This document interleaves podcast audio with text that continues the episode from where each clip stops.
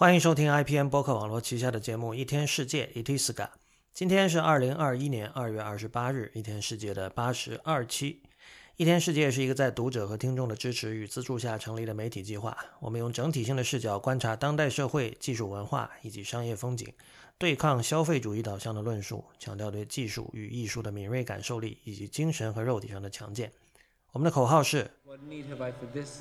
What need have I for that? I am dancing at the feet of my Lord. All is bliss. All is bliss. 如果你喜欢一天世界，欢迎成为一天世界的会员。入会方法请看 member 点一天世界点 net，m e m b e r 点一天世界的全拼点 n e t。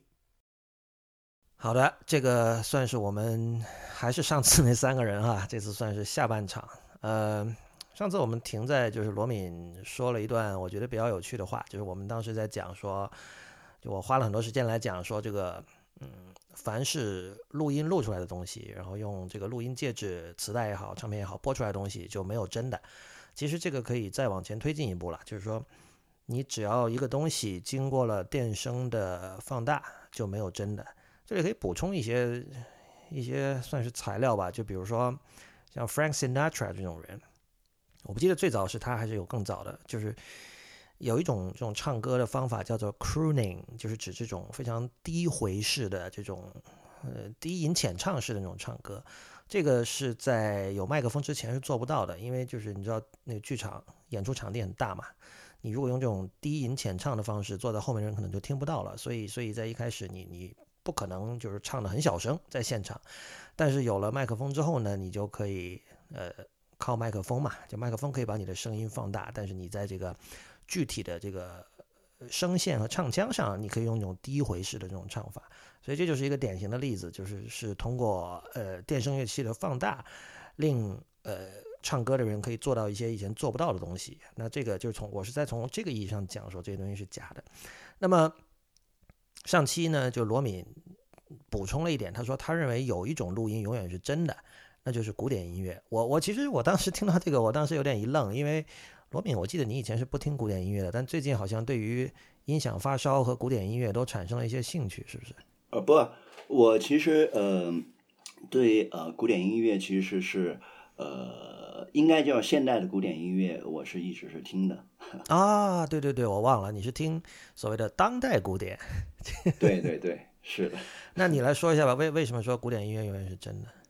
我只是呃，当时想到了这样一个话题，哎，因为你们一直在呃讲这个东西，然后包括叶边，呃，就是我们呃这一周在闲聊的时候，他也说到了，嗯，就是说书籍啊，或者是其他的一些呃东西，真和假，或者它的形式的重要性和呃，就是说传媒介的重要性，或者是不重要吧？那我是当时是这样想到的，嗯。呃，因为这个话题对我来说，就是它就是一个叫公理或者是怎么样的一个东西，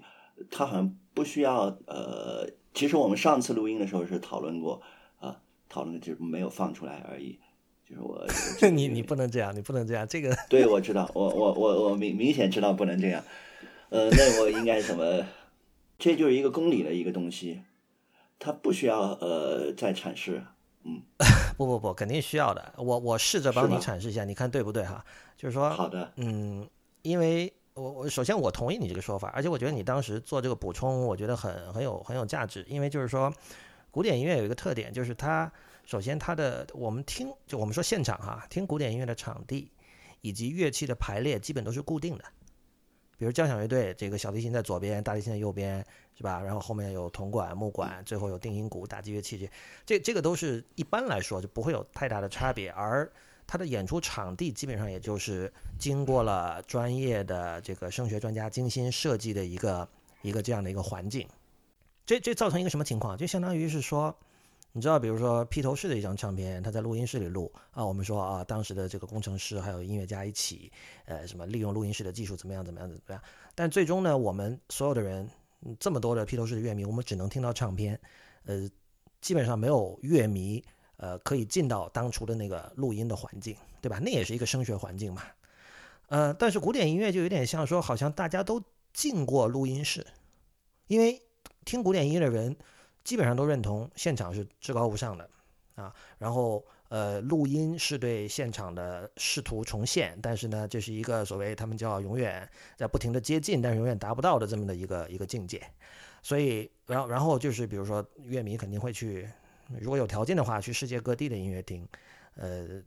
这些音乐厅它其实在整体的这种这种形态上是是近似的，如刚才所说。所以，然后你它的唱片的目的呢，又是为了去模仿在音乐厅里听到的那种样子。所以从这个意义上说，这个这唱片它是以真为目标在进行设计的。你你是这个意思吗？对，我想补充一下，就是如果我们在那个呃，就是呃现场听所谓的叫古典音乐也好，或者呃叫经典音乐也好，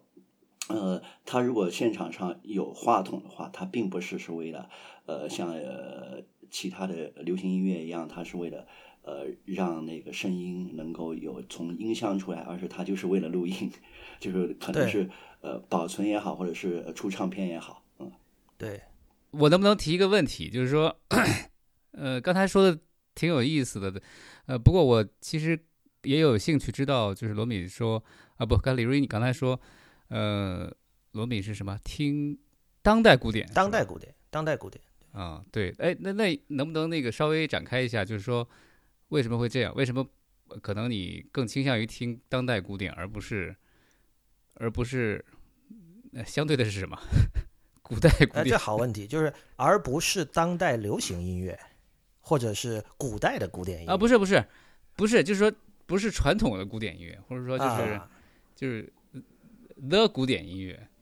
对，这就其实就是我的这个呃聆听聆听习惯，就其实有点像就是。上一期呃，就是被呃回应大家最最最讨厌，或者是呃叶边说的那个呃，就是什么呃每每本书只有十页纸，或者是怎么样的。其实我们听多了以后，你就自然就会在这个这里面你会挑选出来，嗯，到底什么东西是你你是呃喜欢或者可以感受到的。当然当然，我想知道的是，你能不能就是说一下为什么？这真是不是呃。就是说，刻意而为之的一个事儿是，就是你在呃，就是说，我们不管是就是在这个呃聆听生涯，尤其是我做过打口碟这样的一个呃东西的时候，我们会去听不同的呃呃，可以说叫乱七八糟的东西吧。听着听着，哎，发现哎，原来这个东西呃还还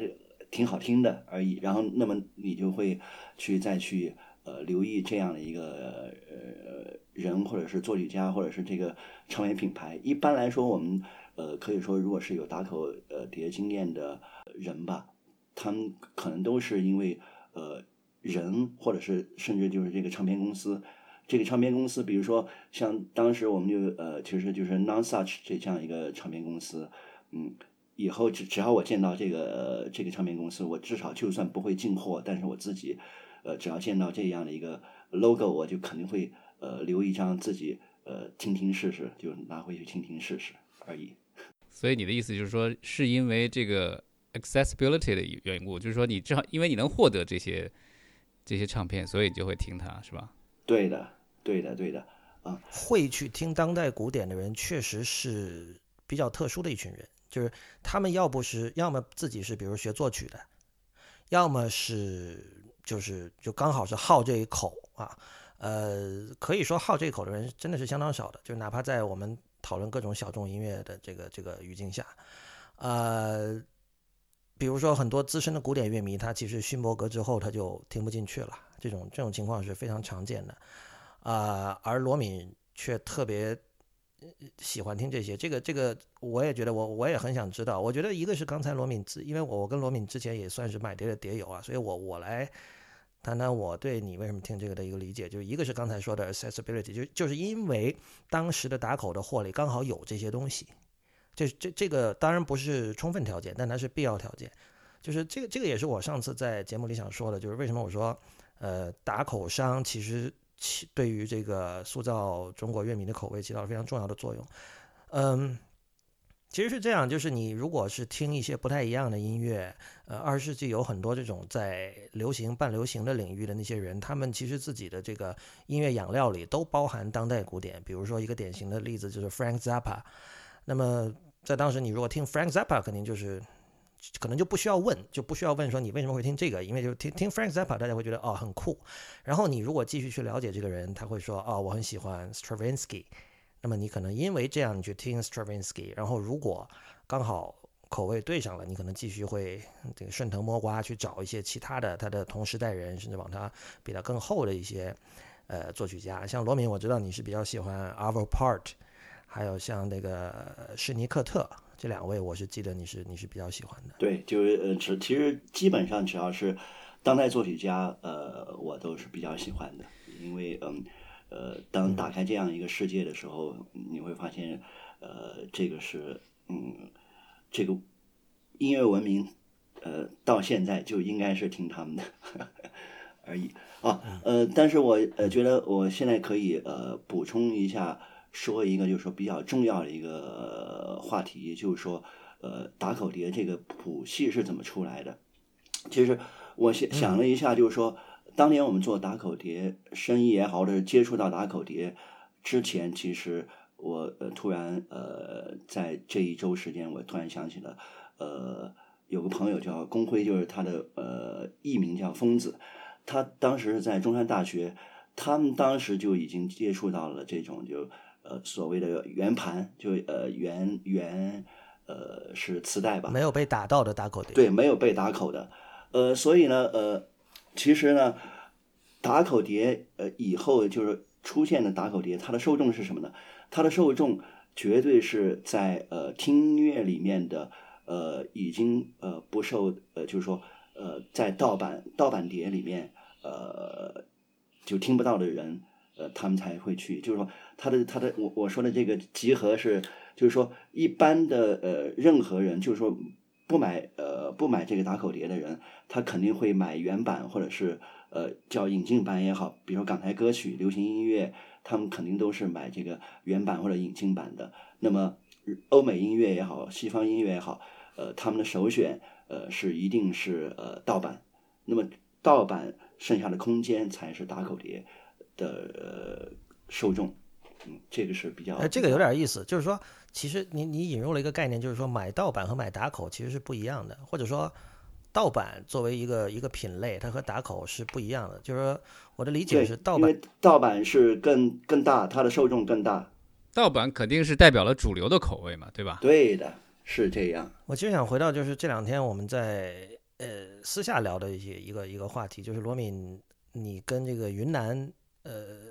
本土的这个土著音乐之间的关系，因为就是这个其实跟我们上次说录音也有关了，因为呃这件事就像是我在上一期里讲的，二十世纪初的时候，呃，欧洲的唱片公司到世界各地去去采录，呃，当地的这个 folk music，然后就这是一个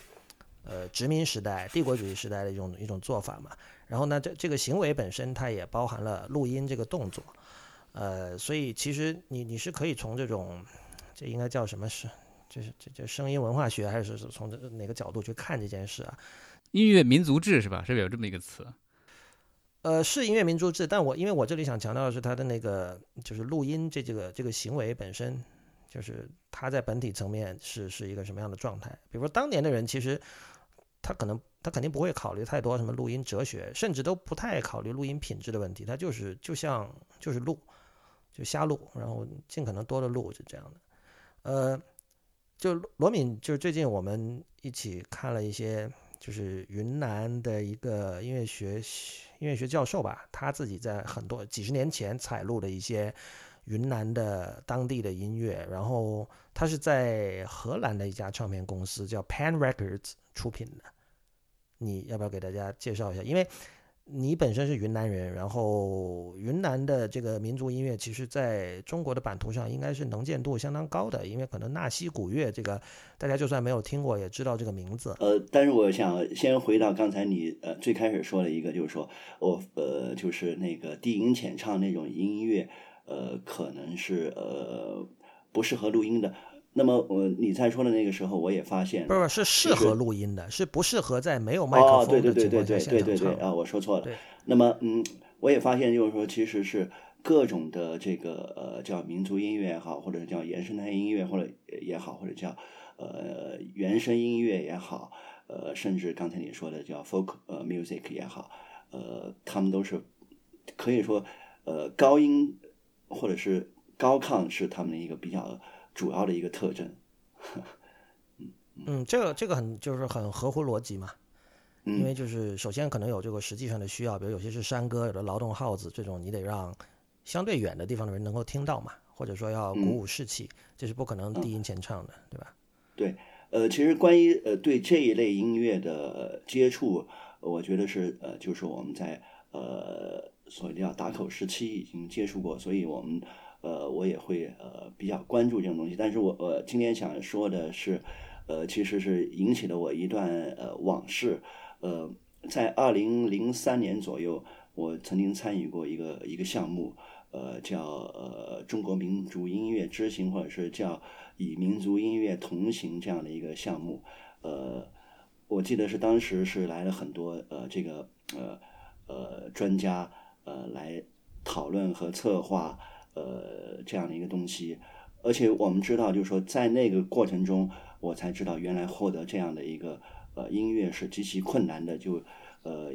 有点像是嗯。包括等下说的那个张张新荣，或者是你之前上一期说的，就是说有一些录音师他们去呃获得这样的一个素材，其实是非常非常之困难的。就是比如说我跟呃叶边呃算算是以前我们都是有一波人去那个呃爬山爬各种野山，那么都已经是呃可以说是有有很多生命危险呃之类的。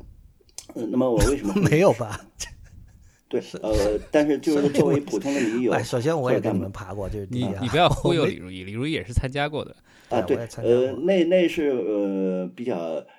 就是说在越呃原始或者越呃这种的获得这样的一个东西，呃是其实是非常困难的。所以呃，可能我们等一下呃或者是在 show note 里面会把张庆荣的呃那个就是他的一个采访经历呃发给大家，就是说呃我们当时在策划这个呃这个这个项目的时候呢，那些为什么那些专家是可以说我感觉是痛哭流涕一样的，基本上，因为也是跟那个呃我们上期说一样，呃，就是那些专家可能是在知青时代、年轻的时时代听过这些，因为他下乡过，不管是在呃云南或者到西呃新疆或者西藏也好，他们曾经听过，但是他们没有肯定听过的时候，他们没有录音设备，也没有任何的记录设备，他们知道那个东西是好东西。呃，但是也是非常危险。那么我们当时是呃呃有就是呃曾经也是我唯一一次见过，就是那个彭丽妍，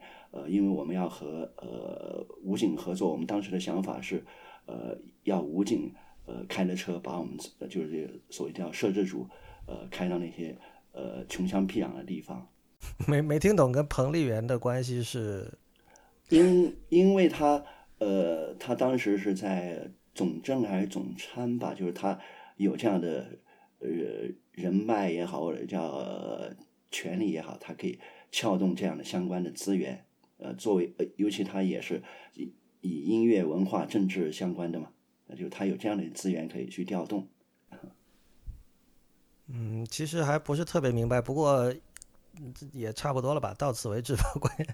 呃，哎我我觉得你刚才说有我我能不能插一句？我想插一个问题，就是说你们刚才提到呃这个采风的这些民间音乐的所谓的高亢的问题，呃，当然我也的确注意到很多的这个民间音乐，呃，能我们能观察到的哈，都是确实是以高亢为一个比较明显的特色，但是我其实有点怀疑这里边会不会有一个什么问题呢？就是说，嗯、怎么说呢？它它可能有点类似，就是我们所说所谓的测不准原理哈，就是说，它可能是因为恰恰是因为你去采风，它才表现出这样一种高亢的特征。也就是说，因为因为你去采风，所以它会表演给你看。呃，而一般用来表演的这种音乐，会不会就会呈现出这样一种共性？你知道为什么我会这么说呢？这可能跟我个人的一些经历有关系。就是说，以前我们去玩啊，就在什么贵州那边，呃，有很多就是以民歌著称的一些小村庄里面，像我记得黔东南有很多嘛，这种什么高增、小黄、宰荡、增冲啊，是那些地方。如果你去那边徒步的话，你一个村子一个村子走过去，它村子里面的那些妇女和小孩，他其实在那等着你的，他等着游客过来，来一批以后，他们就会组织起来，就是唱那种大歌给你听。然后，当然可能也有一定费用啊。就是我以前我记得可能二十多年前去的时候，嗯、有的地方是很自发的，其实也没什么太多的这个商业性，但是它确实都很高亢，因为它就是表演给你看的。但是和这个有点呃可以对照来比较的东西，是我在云南的一个经历，就是在泸沽湖的时候，也是很早以前了，大概九十年代。呃，就是有一次我们在那个刚到泸沽湖，然后住下以后，它这个旅馆就会它有一个项目，它其实可能也带有一点商业性，它就是带你去参加一个他们的这种聚会，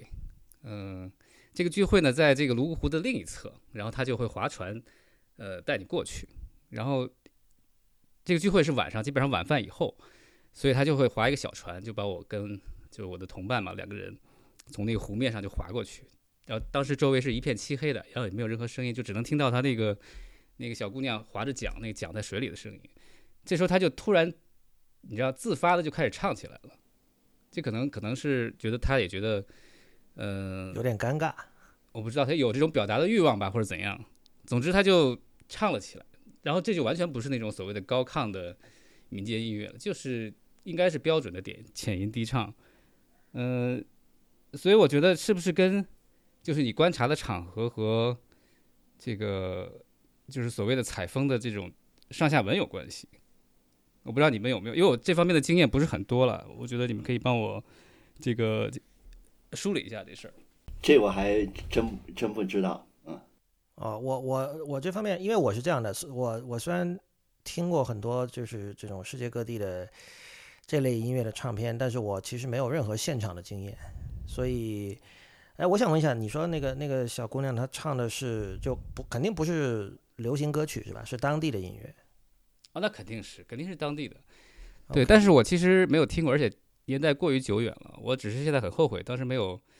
没有任何那个趁手的设备把它录下来，因为在我记忆里，这是一个非常刻骨铭心的东西，就是那个场景应该是过于美好了，可能。所以我现在到现在都一直记得，只是就是很模糊了，又刻骨铭心又模糊。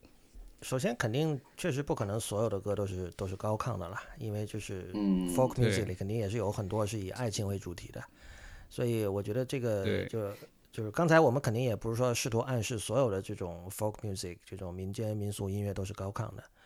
呃，不过我我刚才想了一下，就是在日本，日本是这样哈，日本日本管这类音乐叫民谣，这个民谣和中文的民谣是同样两个字，但意思是完全不一样的。因为日文管中文的民谣就叫直接用外来语了，叫这个 folk，就是就是 folk folk music，但是但是他们的民谣就是指这种，呃，其实往往是跟丰收，呃，插秧就这种这种，因为日本也是一个就农业在日本也是很重要的嘛，所以这些民谣往往唱的都是这个农跟农业相关的一些一些主题，呃，所以就是当地的这种自古传来的一些作者不明的呃一些民间音乐，然后这些民谣我现在想了一下，好像确实很少有低吟浅唱的，而且往往它都是节奏感很强的，呃，也就是说，可能跟一般人嗯所了解到的这种和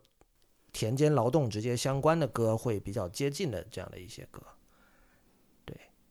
嗯对你劳动的时候可能不太会浅吟低唱，我觉得，但是，呃，我我只会我只是想象啊，就是说，因为采风者跟他采风的这个行为本身，呃，可能有关系，就是他采到的结果。因为就是说，你知道人类学里面有一个概念叫叫参与观察嘛，就是说，呃，他人类学者一般会倾向于认为自己的方法和其他的社会学者的方法有一个不一样的地方，在于他，呃，他更深入，就是他会在他的考察里面，呃。就是把自己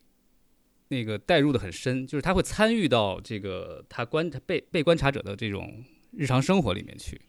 呃，所以他就能见到一些更为怎么说呢，更为私密的吧，一些就是这种场景和内容。我觉得如果你在采风的时候，你能够有这种程度和没有这种程度的时候，得到的结果应该也是很很不一样的。我想，对，就是麦克风和录音设备的出现，肯定是对这些人有影响。然后我相信，呃，就是大部分做这类采风的人，他们没有办法做到像刚才叶边说的人类学者的那种那种深入程度。呃，我记得就是刚才罗敏说的那个张兴义教授，就是也就是我之前提到的，呃，张兴荣在几十年前采啊，张兴荣，对不起，张兴荣教授，就是他在几十年前采录云南的这种民族音乐的时候，他在就那篇访谈里，我们会放到本期的相关链接里啊。那些访谈里他就提到，就是说一开始他们去的时候，那些人就不肯唱，然后好像后来他们第二天还是第又又又再次回去，就是求他们唱，然后后来他们才唱。当然，这个这个例子可能是跟跟叶边说那个是一个相反的情况，就是不是说刻意的高亢，而是说有点不好意思，或者是对吧？嗯嗯，这个好像就是说，好像做纪录片的人也有类似的一些说法嘛，对吧？就是说你在做纪录片的时候，你你只有停留的时间足够长，然后那个被拍摄的人才会渐渐的忽视你的这个存在，然后表现出一些比较私密的行为。那我觉得是，嗯，就是说对于这种，就是说是外来者的。呃，原生文化也好，或者这种可以表表现或者表演的这种艺术形式，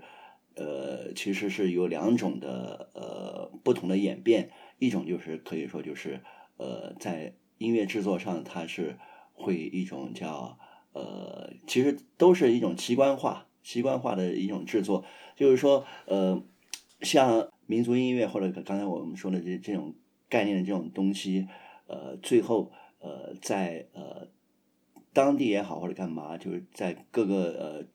级别的这种加码上，他们是为了以上，就比如说是上媒体，呃，上比如说呃剧场，上比如说呃最终目的可能是比如说上上北京的音乐厅，或者是呃央视的呃这样的一个媒体为为为目的，而且特别搞笑的是，呃很多原来是没有人理的这个呃这种呃叫原声音乐。那么，因为上了这些东西以后，呃，各地政府会把他们列列为就是非物质呃文化遗产，然后所谓的叫加以保护。嗯，对，这个这个情况在中国和外国，我觉得挺不一样的。因为就是说，在外国过去几十年，其实养成了一批呃特别的听众。这个这个有点像刚才罗敏说听，比如说哇，我去听 Nonsuch 这个厂牌或者什么。就比如说，我们提到这类音乐，我们都知道一些著名的厂牌，像法国的 Okora，呃，像日本的 King Records 出过这么一套叫好像是叫 World Music Library 的系列吧。然后日本的 JVC 也出过一套，呃，也可能 World Music Library 是 JVC 的系列，我有点记不清了。反正这两个厂牌都是出过一整套的各种埃及古典音乐，呃，这个韩国的即兴音乐。呃，泰国的就世界各地到处都有，当然日本自己的雅乐什么的能乐这些也都会有。然后就像我们这些人呢，我们是通过这些唱片来来认知这些东西。那这些唱片里，它制作的比较负责的那些呢，它会它的内页文案会比较讲究，会找呃专门的这个学者来写，对吧？这这其实你听这些音乐的话，内页文案是非常非常重要的。这个就我们上次有讨论过，说买唱片重不重要嘛？像这类东西，你如果是没有文字说明，你就真的是瞎听的。对，瞎听当然可能有快乐了，但是你很难有有什么样的理解。而且这这种东西确实很难进去。然后在中国，我就发现哈，还是说刚才那位张教授的这个访谈，呃，这里没有对张教授不敬的意思啊。但是我就注意到，他最后有这么有这么一段话，他说，呃，他花了很多心力采录到那些音乐，但是最后呢，他会觉得有点矛盾，因为他觉得如果这些音乐被放生了。就被放出去了，可能他的这种纯净性会受到损害。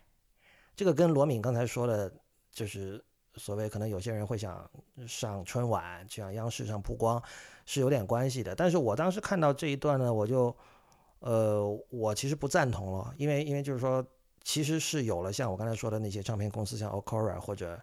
King Records，他们做了那样的努力，而那些东西就是纯，它是纯商业行为。呃，你可以买到，你现在在亚马逊，你都可以很方便的买到这些唱片，对吧？呃，你如果不想买，你在盗版的这个这个各种网络上也可以找到他们。那这就是放生，然后通过这些放生，我们知道了各种各样的，就是在欧洲、美国、日本这些中心以外的其他的不同的音乐文化。但是，呃，中国确实有像张教授那样想法的人，我相信是不不少的，而且呢。中国你一直会觉得说，因为我前两天在知乎上还看到一个答案，就是说有人说，其实中国的这个音乐学术体系啊，过去几十年一直有在整理、采风这些呃中国各地的民间音乐，但是呢，他们就他不放出来，他不不会正儿八经的以这种商业唱片的出版的这样的形式把它放生，而是放在某一个类似有点像那种。中国知网就论文库那样的，你需要某种 credential，你需要某种身份，你才可以去去接触到他们。啊，我我不知道是为什么会有这样的一种想法，可能会觉得说，比如说这是内部资料，或者是这是仅供学习研究，或者在他们看来这些东西本身就没有欣赏价值。如果是真的这么想，就这就很讽刺了，就是这个成了一种，对吧？就是因为他还是说没有商业价值吧，不是说没有欣赏价值，我觉得。呃，但他觉得没有商业价值的前提就是说，没有人会去听这些东西嘛。就在他们看来，只有你除非是研究民族音乐学的，否则你就不可能对这个东西有兴趣。但是我觉得就是，呃，世界，我我刚才说的那些厂牌，他们在过去几十年做的工作证明了，并不是这样。就那些厂牌的地位都是很很崇高的，在我们乐迷的心目中。事实上，事实上卖的好不好，就就不一定了吧？对，呃，不管他卖的好好不好，嗯。呃，他跟呃当地就当地的人呃是完全无关的，所以呃，我现在就要要呃引述一个，就是这两天我才发现的一个东西，但是呢，我发现这个东西其实是它是一个普遍的一个一个东西，我就直接就念吧，因为我现在呃正在那个文本上，就是呃我就是莫名其妙接触到一个文本，呃，就是在云南一个呃 彝族的一个地方，他们有个有有一种。形式就艺术形式叫烟盒舞，就就烟盒就抽烟的烟，盒子的盒，呃，那么呃，他那说就是说是呃，没有想到百分之九十以上的当地呃彝族呃村民都有自己制作的烟盒舞 VCD，就是说他那个 VCD 是怎么地的？他是他是请了呃一些所谓的叫嗯，能够就是说能够摄影摄像的这样的一个人，他们自己来。来来呃拍和录，然后呢，比如说有一个呃就是在那个文本里面，他有个呃说，仅仅是一个镇，他那个卖出的 VCD 制作出的 VCD 就是接近一万张，那是很很恐怖的一件事儿啊，那才是他们自己的一种娱乐。什么是烟和舞？哦，我也不知道，我只是看到这样一个文本，那么我就会想起另外一个呃，我曾经呃。听说过的一个传说，但是我仍然相信他们是这个传说是一个真实的。呃，就是说，呃，当时我在深圳的时候听说过一个一个一个机构，嗯，他是呃就拍电影，拍了电影以后，他没有肯定是当然没有那个所谓叫农标，或者他也不发行，他就是呃把他那个呃他的那些电影就拉到这些呃乡村镇里面去放，每年的呃就纯利是一千多万元。那很恐怖，就是说当年中国呃，就是正式的电影，就国产电影有没有这样的一个票房都还呃成问题的时候，它已经是已经是盈利这么多了。所以嗯，关于就是说这样一种就是说少少数人群，他们是仍然是有自己的这个叫文化需求，或者是呃对，可以叫文化需求这样的一个东西。它和我们这种就是比如说你出唱片也好，出书也好。这是两回事儿，就他们自己没有没有，我觉得是一回事儿，就就是其实也是因为这个技术手段变得平民化了嘛，就是他能够自己出 VCD，是因为可能刻录机变得很便宜了。我们当时都有过刻录唱片的，还有刻录 DVD 的这个经历嘛，对吧？就是比较好奇这是什么时代的事情？呃，他那个是写的是呃一九九八年左右。呃，但是我还呃想起一个呃一个经历，呃，就是我有一年也是，其实也是在那个时候，嗯，我是从那个呃就是所谓的叫香格里拉到那个大理的途中，我们坐那个中巴车，中巴车那个司机一直就在放一个呃特别怪的一个音乐，我以为是就是说呃以后可以我在那比如说呃不管在大理也好，或者香格里拉也也好，可以买到这样的一个。呃，磁带或者是呃任何戒指，后来我发现不可能，不可能买到，嗯，就也是就是他们是自己 你自嗨的一种东西，嗯，你你你这个让我想到，二位一定都知道，在多年前了，就网上有一段视频，有有有一批视频，就是就是传的很广，就是色情山歌。嗯，对，哦，这就是云南的就是对呀、对呀、这就是云南的。是的，这个好像我印象中是有人讲过，就是说山歌的原本的原初的面貌应该就是那个样子。嗯，对啊，对啊，这个很很合逻辑啊，我觉得。嗯嗯，就是这就是各种野河的发生地嘛，对吧？就是在那种什么三月三啊什么的这种时候，，对，本来就是干这些事情的时候，嗯是因为那个我刚才讲到日本的民谣嘛，就是民谣，日本的那个民谣和呃有一种就是每年这个夏天的盂兰盆节，呃，他们有一个就是一种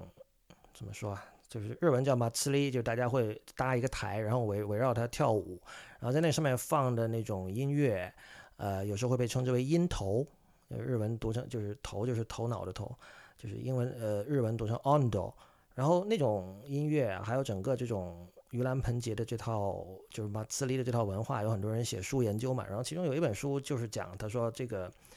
呃，所有这些盂兰盆节上，你现在看着大家就是围着一个台子跳舞，在包括今天日本各地每每年到了那个时候，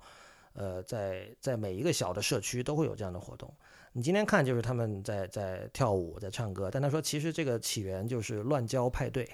呃就是讲这个。很多很多东西就这这都是起源都是差不多的东西。对我，我理解刚才罗敏要特别要拿出呃那几件那几个例子来讲啊，就是说在当地有人自己做 VCD 和 DVD 卖，然后包括说那个一种类似自产自销的方式，电影获得了很高的票房，其实是用来呃作为一种我之前说的那种可以说是帝国主义或者殖民主义下的那种呃录音实践的例子的反面来提出的，是这样吗？呃，大概如此。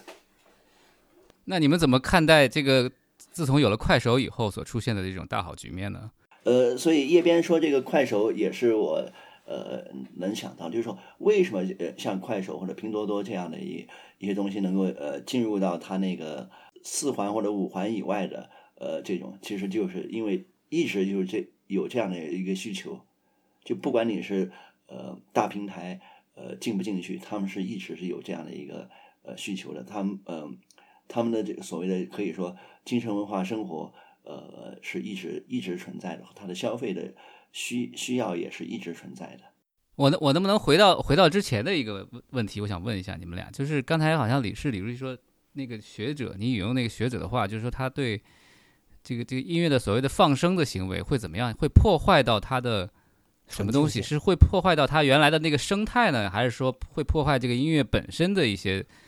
呃什么东西状态，还是什么？我理解他的意思就是说，要么就是这些人，呃，被录了之后，然后获得了一定的知名度，然后他们可能有了商业上的企图；哦，要么就是说，呃，可能他认为有些东西本身就不应该过度的曝光。我是这么理解的。哦，就是说是那个音乐所存在的那个生态被破坏了，是吧？是这个意思。因为其实原原本没有什么生态，我觉得。不，我刚才说他是有的，就是他本地的人是有的，就是那个音乐对他们是呃重要的，比如他们的交流方式，他们的精神生活是呃肯定是存在的。那么我再说另外一个东西，当然我们都是从外来者呃来说的，就是我的一个同学，也是云南的一个同学，他曾经、呃、很多年就说过呃这样的一个话，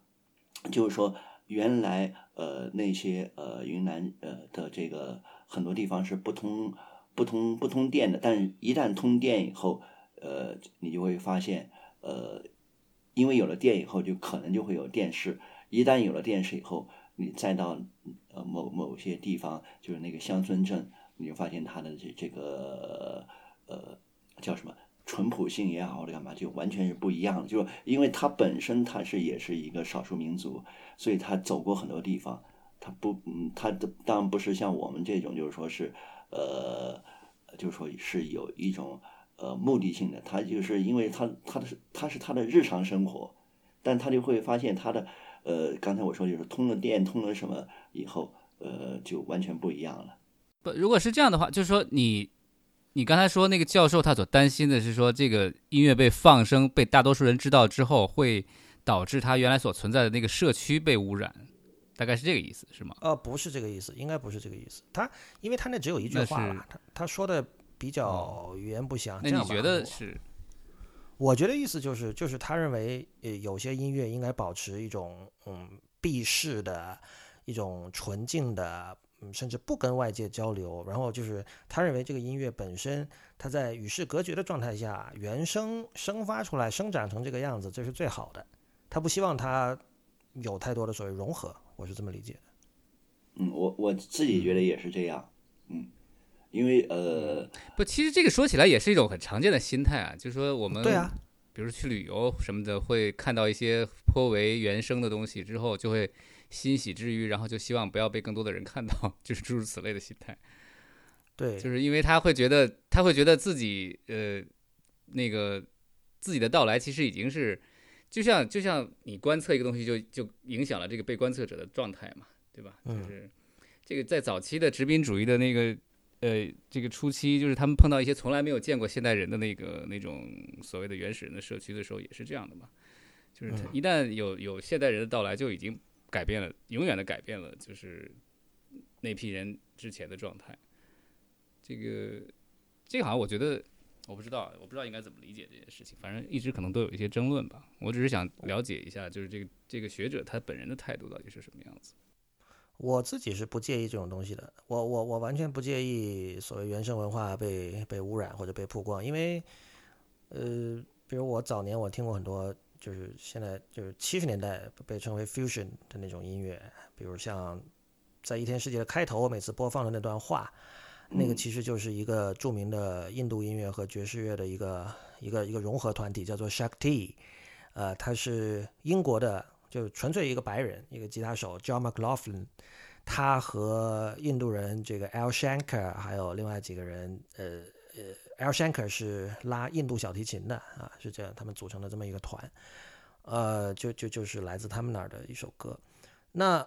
这些音乐都很精彩啊，那个你可以看到，比如说 McLaughlin，他为了用吉他，他是吉他手嘛，他为了用吉他去呃，在一定程度上去模仿西塔琴，因为西塔琴里面有一些弦是用来共振用的。啊，它有些弦是用来弹的，有些弦弦就是用来共振。共振的话，就可以形成那种哇哇哇那样的效果。这个是印度音乐里很重要的一种一种效果。然后，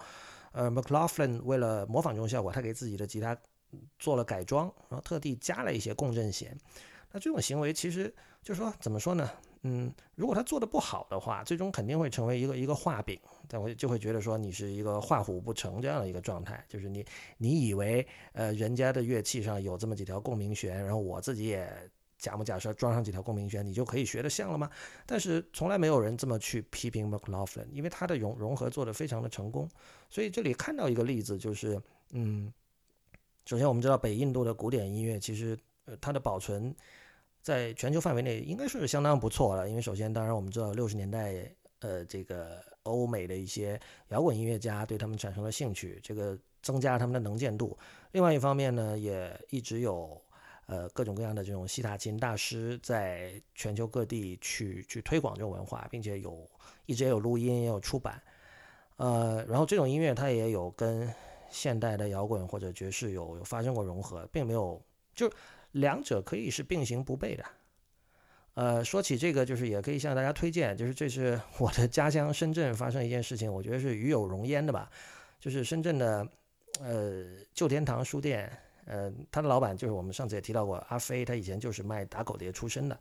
然后后来他做这个旧天堂书店呢，就卖文文艺书为主，同时也做一个叫 B 十现场的一个一个演出空间。然后他们已经在过去很多年里，每年做这个明天音乐节都是非常有名的。然后他们这两年也在出唱片。然后呢，今年年初的时候出了一张呃北印度的西塔琴大师呃 Nikhil Banerjee 的一张呃六十年代在 Berkeley 的一个现场。然后他们这个是呃他不知道通过什么渠道搞到了他的那个原始的母带。然后也联系了呃大师的女儿，获得了授权，然后做的这一这这么一次就是非常正规的一次出版行为，我觉得这个是很很了不起的一件事情。所以所以我就觉得说，嗯、我为什么不太赞同张教授的那种心态呢？就是说，呃，你想把原生的东西纯净的保护在一个它原来的地方，这个其实对谁有好处呢？可能只是对一种一种抽象的理想有好处吧，就是看到某些东西没有被污染。而我觉得，就是现代，更别提后现代社会，被污染就是每个人的一个一个常态，就是最终你是要想办法让这也比较一厢情愿吧？我觉得这几乎是不可能的嘛。对对，而且而且就是说，你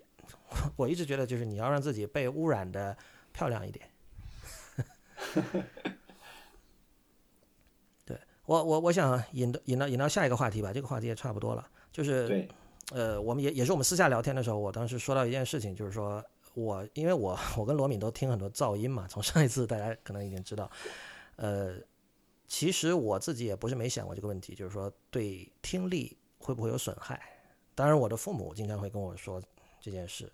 呃，然后我我上次就跟二位讲，我就说，因为我现在有女儿嘛，我就说，如果我以后带我的女儿去听噪音现场，我会让她戴耳塞，就耳塞是那种就是便利店会有卖嘛，就是有的人可能因为睡觉一点点的噪音都听不得的那种人，他们可能就需要戴耳塞。那你戴着耳塞，因为因为噪音现场它的这个音量确实是非常非常大的，那么你戴这个耳塞呢，你还是。你的耳朵不会那么难受，但是你还是可以体验到这个音乐的大部分吧？我觉得，呃，然后这个这个这个说法在叶边那看来觉得很可笑。不是，其实我为什么会有这个想法？是因为我嗯最近看了台湾有一个叫 Jedi 林林克环，他是一个著名的写博客的人，他自己的这个工作曾经是听力师啊，他是这方面的专业人士。他说。看了那么多的这个耳机测评，因为大家可能知道耳机现在是一个非常大的产业，啊，现在就大家都很热衷于买耳机、玩耳机，对吧？然后他说看到这么多耳机测评，没有哪个人注明了自己的这个听力数值，就是他的他应该去测一下，就是去听力师那里测一下自己的这个听力是一个什么样的状态。然后他有一个数值，就有点像，比如说你的左眼、右眼是一点零、二点零这样的。你应该注明这个出来，这样我知道你的耳朵是一个，你的听力是一个什么样的状态，然后你来做这样的评测，对我有什么样的参考价值？呃，我觉得这个说的很有道理啊。我大概知道他在说什么的，但是呢，我仍然不知道他在是说什么。呃，fuck，呃，没关系，不能没关系。对我，我，我，我，我再补充一下吧，就是说有有一张唱片，罗敏你是知道的，就是日本的这个池田亮司，他在九十年代很有名的一张叫 Plus Minus。就加减，呃，具体里面什么内容不重要，但他的最后一首曲子是它只有一条非常细的高频正弦波的声音，就是它很高很高的高频。对，呃，所以你你对是吧？那说明说明你年轻的时候听过这张唱片。我发现我大概三十五岁之后，那条高频的声音我完全听不到，所以这造成什么结果？就是这这张唱片的最后一首曲子对我来说，它就完全是空白的。这个我做过无数次实验，因为。就是有一个常识，可能大家知道，就是随着年龄的增长，人对高频的这个对听觉的灵敏灵敏度会不断的下降嘛。但是我我虽然很小就知道这一点，但是我没有想到，这个三十五岁我就听不到这首歌了。然后你你可以想象一下，就是说如果，因为现在大家可听的东西非常多嘛，你怎么知道你一定能在二十多岁的时候遇到这张唱片呢？如果你是四十岁以后才遇到这张唱片，可能对你来说，你就永远都听不到这首歌。所以这是一个音乐和养生的话题是吗？哦，不是，呃，我我想说的是，呃，所以今天 no，你号称要谈养生，no no no，不不不谈养生，我我想说的是我自己的一个一个经历，就是我也呃因为呃呃听了很多这种音乐，也包括噪音，而且我想起 John Cage 的呃一个话，就是说是，而且那个是影响也是挺挺大的，就是他是故意在呃 John Cage 在呃就说。现场音乐的时候，他会，嗯，去呃那个就是音箱前，呃去呃听那个音乐，到底对他的呃听力是否有损？那么我是在呃应该是五年前左右，有一次我去医院，我就顺手顺手，因为刚好是对面就是嗯那个就是叫什么，就是耳鼻喉科吧，啊对，我就去了，我就测一下。我我我，因为我一直怀疑我的呃听力是有问题的，结果没想到一测，全部都是正常的。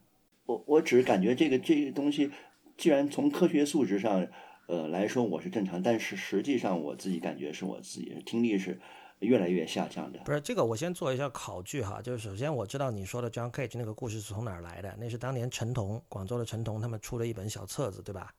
对对对对的，很薄的，呃，如果我声音的没记错的话，未来应该是叫音声音的未音乐的未来还是声音的未来？哦，音乐的未来，因为它因为它很薄嘛，所以我现在想它应该是结义了或者说选译了 John Cage 的一篇文章或者演讲或者什么。嗯，呃，不过后来我没有，后来我读 John Cage 的这个英文文章，我没有找到这一段，所以其实这件事情在我心中一直是个结，我我我不知道这里面是不是有什么误会。然后哦，呃，简单来讲，那段文章说的就是，因为 Cage 他说话一直是以一种非常嗯波澜不惊的一种方式嘛，他就讲说，呃，这个。因为他当他很早开始用噪音用到自己的创作里，然后可能有人问过他这个会不会对听力有所损害，他就讲了这么一个故事。他说有一次我不知道听，我不记得他听哪位电子音乐作曲家，学院派电子音乐作曲家的作品，他说好像是瓦雷兹，然后他说我我就故意把一只耳朵凑过去，凑到音箱前面去听，嗯然后他说后来嗯完全没有问题，就是因为这这种话你听起来很无聊，但是就是因为是 是 Cage 说出来的嘛，因为他他经常说这样的话，包括他在无声室里的体验，还有他吃蘑菇的体验，是吧？呃，我我也是我我是二十多岁的时候看到那本书，我也觉得这里面是不是有什么禅意？呃，但现在我不太倾向于嗯太多的去解读这段话里的这个这个内容。那我所知道的是，呃，有做噪音的人他自己在演出的时候戴耳塞，而噪音会对听力造成影响，这个应该是一个无可争议的事情。而如果某个人刚好没有受到影响，这个就有点像有很多人说我的爷爷一直抽烟，每天一包，然后抽到九十，活到了九十一百，对吧？这属于个例，它是没有不能作为指导原则的。是的，嗯，但觉我想补充一下的是，呃就是说可能不仅仅是对听力造成损害，呃，或者造成影响吧，中性一点。因为啊、当然我现在已经不记得出处了，就是说这种呃，就是这种频率特征的声音，它应该对神经或者更具体的说，对大脑的很多工作方式也会产生一些影响。我似乎在哪儿看到过。但这个应该是指长时间的暴露，对吧？哦，对对对，当然当然，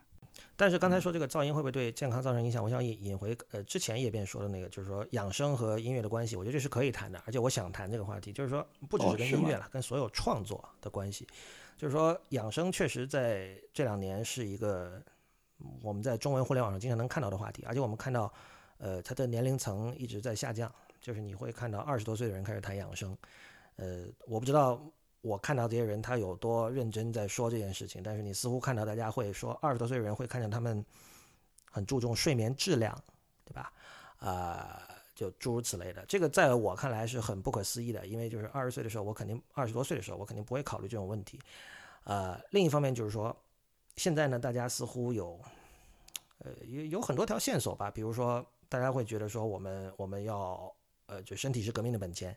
而创作很多时候是一个体力活。这个很多人都讲过，比如写小说的人会说啊，我每天要做练俯卧撑，因为我要把自己的体力练好，这样我才可以去去那什么。但是我们都知道，在过去有很多今天被视为大师的人啊，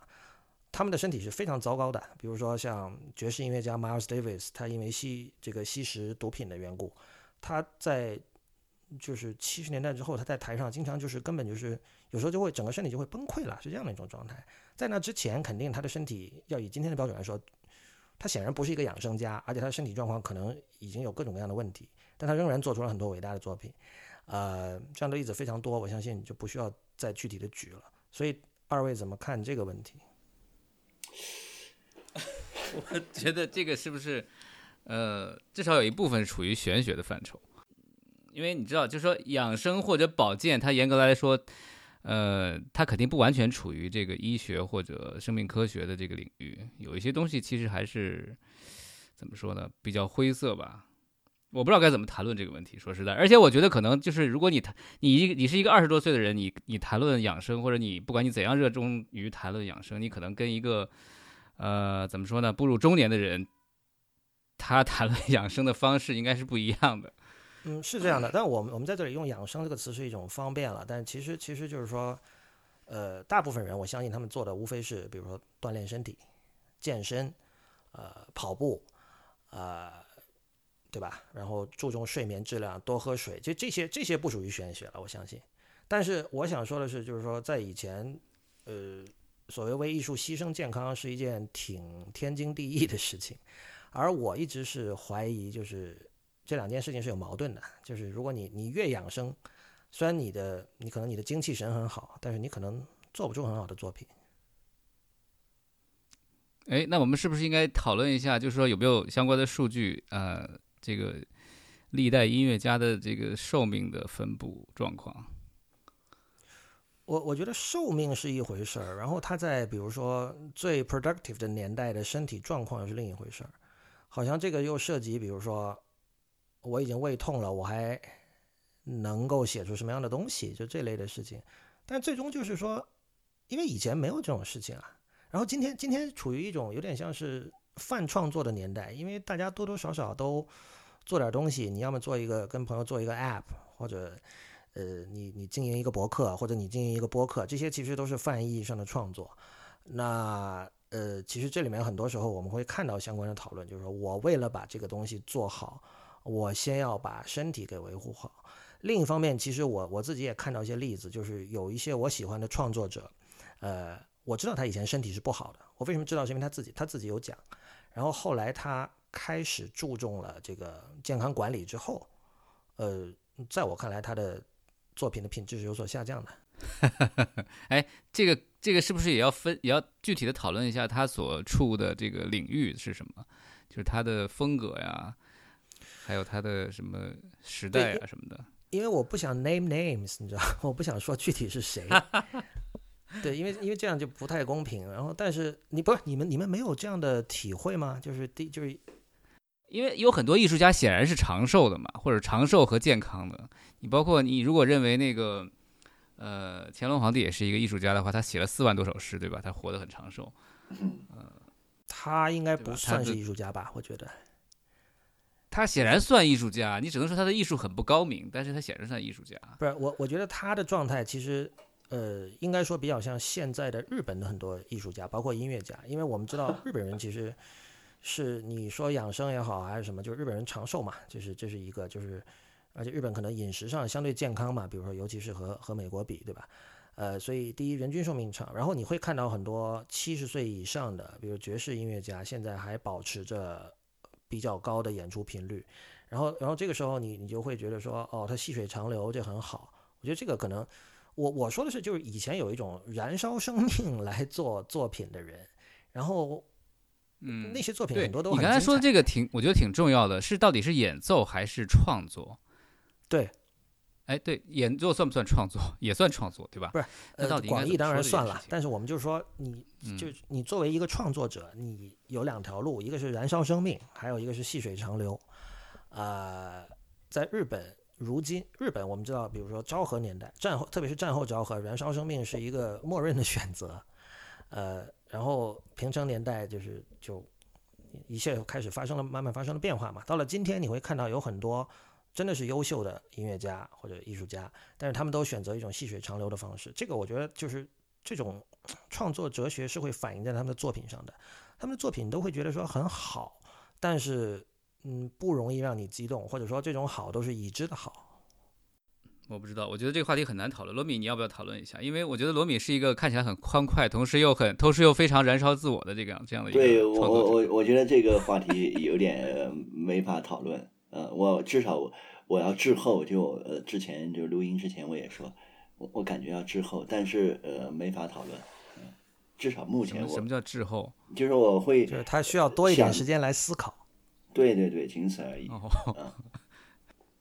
不是，那这样吧，我我问二位，因为二位多少都做一些创作，就是比如说罗敏有写诗的习惯，呃，叶边也有写过很多文章，呃，然后我们三个人现在都已经进入中年了，然后我自己就体力上的这个这个后退是很是可以体会到的，然后这种这种后退呢，会有时候确实会觉得说，嗯，比如说有时候记忆力。呃，我我希望我的记忆力能够像以前一样稍微好一点。有时候，比如说思考一个问题线头多了，容易会疲劳。那这些事情呢，我会觉得说对创作是一种是一种掣肘，是一种障碍。呃，但是另一方面，我就会说，如果呃要我走养生的路线，我又是不愿意的。那二位有没有在创作中遇到过这样的一种体验呢？我一开始很难严肃的进入这个话题啊，但是刚才你说的时候，我仔细的想了一下，我觉得可能还是要具体的讨论你的创作行为本身，就是说，呃，或者我举个例子吧，就是当我进行某种我认为非常有意义的创作的时候，哎，不能说有意义，呃。就如果有一种很特别的创作，这个创作本身是有可能给你带来这个生理上的正反馈的，这个东西是存在的，我想是绝对绝对不管是当然当然对音乐还是绘画还是写作都有可能发生。就是你你越来越愉快，嗯你越来越感觉自己处在一个渐入佳境的状态，然后其实你在身身体上在生理上也是也是获得了一个正向的反馈，这个这个事情是发生过的，在我身上。嗯，当然，嗯对，那所以我觉得你从养生的意义上来说的话，那这个其实应该说是对养生是有贡献的吧？但但这种正反馈难道不是像喝了咖啡之后的那种兴奋吗？呃，不是吧？啊，或具体的说是这样的，就是在我从事某种这种创作方面的劳动的时候，我因为这个创作的内容，somehow 我把烟戒了，当时。就是嗯你说这应该跟喝咖啡还是不太一样的吧？哎，你把烟戒了，不是因为抽烟使你的身体状况不足以适应这种劳动，是吧？不是，完全不是，是因为这个内容本身，就是因为我比如说我在我碰到了一句话吧，或者这么说，我在这个创作的过程中，我遇到了一个启示，然后这个启示使我当时就很奇怪的就停止抽烟了。哦，这个很有趣，但这似乎非常对个个例。不对啊，这当然是因为它发生在我身上嘛。但我我是想象，就是说这种事情应该有很多吧，就是各种各样的事情。所以我觉得它跟创作本身，这个具体的创作行为本身是有有关联的。因为你很多创作，你比如说那种什么去寻找各种灵感啊，然后你会碰到很多奇怪的事情啊，那很多事情就是非常的怡情悦性的嘛，你可以想象。嗯，对，是有这种情况。嗯对，可能因为我还是从音乐出发的话，因为音因为音乐的身体性比较强嘛，然后就是就像很多人现在已经都知道了，就是比如说作为一个钢琴家去弹一首协奏曲，首先这是一个体力上的挑战。就是我一直是觉得对到就你谈论这件事情的模式，让我觉得就是说音乐创作是一个非常呃消耗的事情。当然，比如说你你要吹萨克斯管，你得吹啊，这个就跟直接跟肺活量相关了，对吧？你如果抽烟，可能你直接你肺就影响肺活量。那也可以是一种锻炼身体啊。对啊，但是你，对你你抽烟对它的损害可能是不是更大呢？就是，而且不只是抽烟了，就是因为因为这个，我其实我也我也是我想说的，我想说回就是说，呃，音乐这件事情，就是现在很多在很多人看来，比如说不买唱片是一件天经地义的事情，但是呃，音乐的起源就是充斥着汗水和和肮脏的，就是比如说你一支摇滚乐队，你要去各地巡演，这个这个这是非常辛劳的一种生活。就你可能今晚演出完了之后，可能三点才能睡觉，对吧？你还有一大堆器材啊，这个各种乐器，还有这个扩音设备，这些都很重，对吧？你开着车可能就去到第二个城市，去到第二个城市你，你你要搭台，对吧？你要试音，所以这是非常累的。呃，有一个例子就是在之前我在某期一天世界讲过的那个 Phil Spector，他最近去世嘛，然后他因为他在录音室里的这个工作方式是，他要比如说有三个吉他手在那儿帮他演奏，他让他们不停的弹，就开头的四个小节，可能不停的弹，不停的弹，然后他去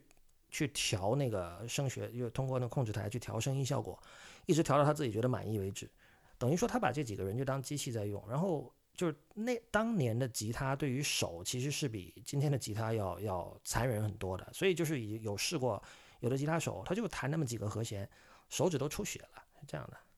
所以我只是想说，就是音乐，呃，它被做出来，这里面是 充斥着血与泪的。然后现在在这个 streaming 的这个时代呢，就所有这些东西都被隐藏了，然后最终我们拿到的是一个没有灰尘的、干净的，而且嗯可以随时 access 的一个文件。呃，这件事情其实本身是有问题的，我觉得。我觉得所有的呃，现在认为所谓的叫可消费品，它的生产过程都是如此的，就血以类，嗯 比如说呃呃九九六或者拼多多一样的啊，都是这样的。但是呃，我觉得我又又回过呃刚才说的一个话题，呃，但是我们只是提提提其之，呃，不需要再多阐释，就是说那那些呃，就是说呃民族呃音乐也好的，就是在那个乡或者那个村那个镇，他们本身自己的自产自销也好，或者是就即便呃就是说没有呃这个现代的录音手段，他们是仍然是就是。我说是，呃，艺术的这个东西，就是说文字也好，或者是音乐也好，或者是还有舞蹈，呃，等等各种东西，对他们是本身的一种刚需，他们是可以，呃，就是说不需要、呃、所谓的叫像我们现在这种呃生产行为的，他们就是本身就说，呃，包括叶边说的那个，就是说为什么一个呃划船一个小女孩她就会唱歌，那它是自发的，它不在这个体系里面。这个当然是一种很好的状态了，就是，但我我我也想补充一点啊，就刚才我讲，就是说音乐的生产过程是充满血与泪的，然后罗罗敏提到，就是很多这个就资本主义这个语境之下，很多东西都是这样嘛。但是现在恰恰是音乐的生产过程它在发生变化，这个就是在所谓的这个数字音乐工作站，呃，它的这个成本不断的降低，现在就是有，比如说九十年代已经有了所谓的这个卧室音乐家这样的说法，就是一个人一台电脑在家里就可以做，对吧？呃，现在这个更加是稀松平常的事情了，但是这导致的一个结果就是说，在音乐的生产过程中的刚才所谓的血，不说泪吧，就是血和汗水，呃，消失了，因为你你可能是在这个很舒服的空调房里，面对着你的这个很高级的电脑，呃，然后你也有很不错的就各种各样的这种设备，你自自己在家花着比以前少太多的钱搭了一个其实具有相当大的潜能的一个一个录音的一个工作站，然后你就在家做，呃，这个跟我刚才讲的这个 所谓的养生和创造的关系，我觉得还是这两者之间是有一点联系的。就是你在这样的环境下能做出什么样的音乐呢？对吧？你显显然这个和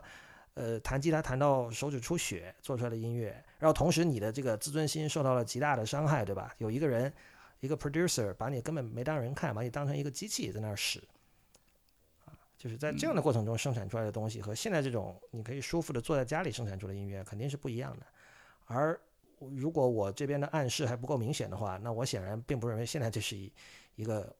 我觉得理想的状态。对你刚才那个表达，其实我觉得挺熟悉的，突然让我想到了，就是说，好像是林语堂吧，应该他说过类似的话，非常类似。他就是说，古今至文皆血泪所成吧，就跟你说这个音乐中包含了血与泪很很很像。呃，但是呢，就是我几乎是在同时，我又想到了另外一个相反的例子，就是你知道，就是在那个凯撒在。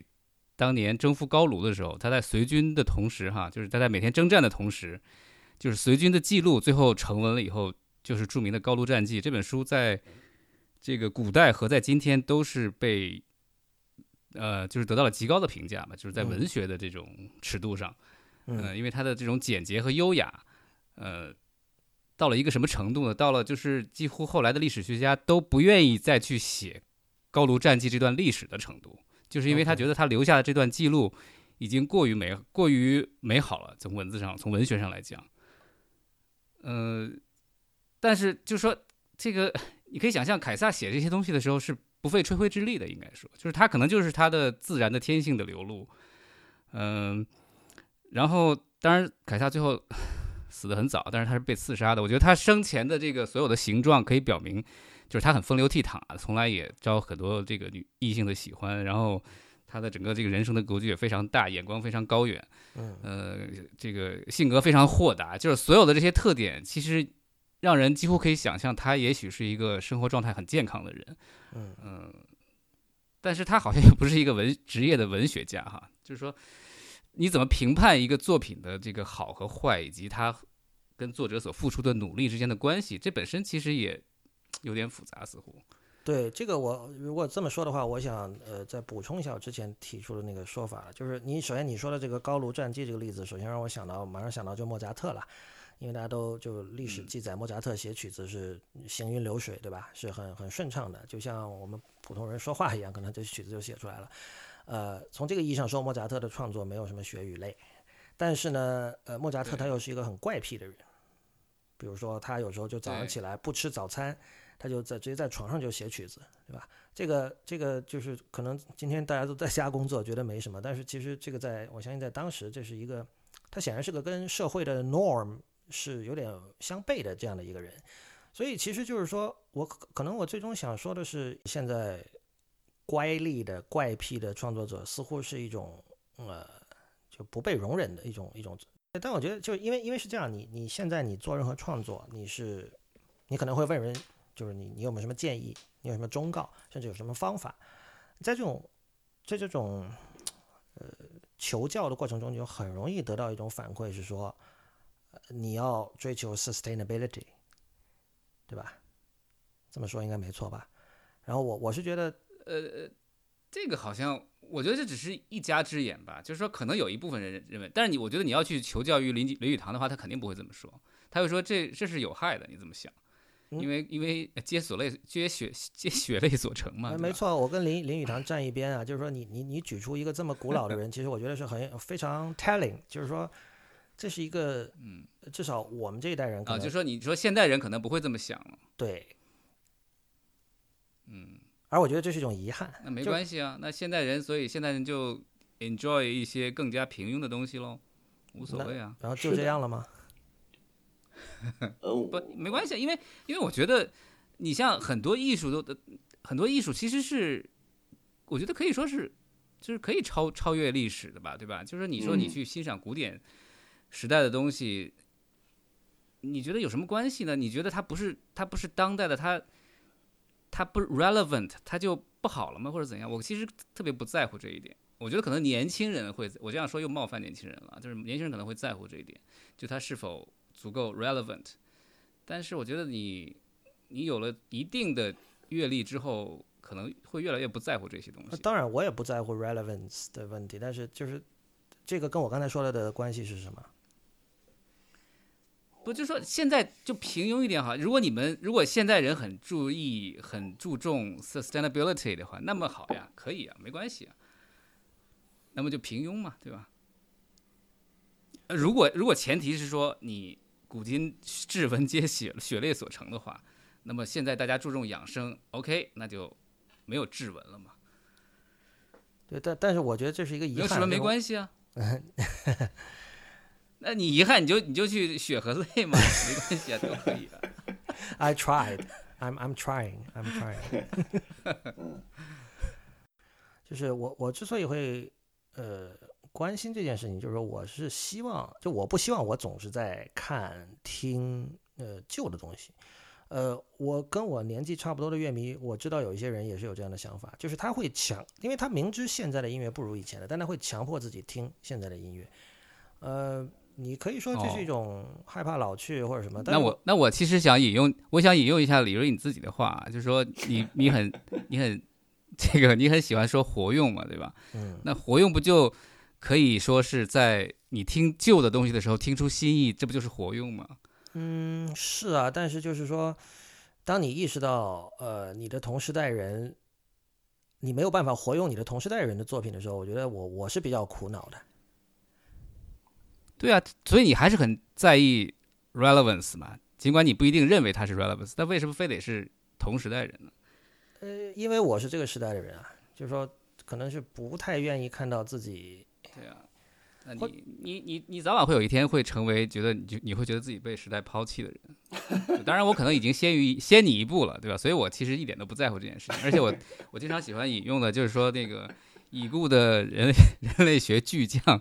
呃，克劳德·列维施特劳斯的一句话，他说这个时代跟我早就没有关系了。就是他活得很长啊，他大概一百多岁才死。的，嗯，但是他在很早以前就开始说这个时代跟我毫无关系了，我操，我觉得在今我觉得很好啊。那个我觉得在今天开悟了，嗯，不是啊、我觉得今天持这样一种态度是比以前要方便的，因为因为今天就是，呃，以前的东西被整理的比以前更好，对吧？你你不活在这个时代，你的快乐并不会减少，甚至可能会增加。可以这么说吧？呃，可以。呃对于我来说，这种快乐是不足够的。说明你还年轻啊！好啊，好啊，恭喜你我觉得也是。好吧，年不年轻都好，我们这期的话题也差不多该结束了，欢迎大家的收听。如果你喜欢这个节目，欢迎成为我们的会员。入会方法请看 member 点一天世界的全拼点 net。我们在新浪微博早已被封锁，在周周会馆和刹那图鉴，也就是 Twitter 和 Instagram 都是叫 at 一天世界的全拼 IPN。另外，我们还有一天世界博客，它的地址是 blog 点一天世界点 net，b l o g 点一天世界的全拼点 n e t。最后，欢迎您收听 IPN 博客网络旗下的其他节目：灭茶苦茶、太医来了、选美、无次元、硬影像、流行通信、时尚怪物以及 Talich 显侃。我们下期见。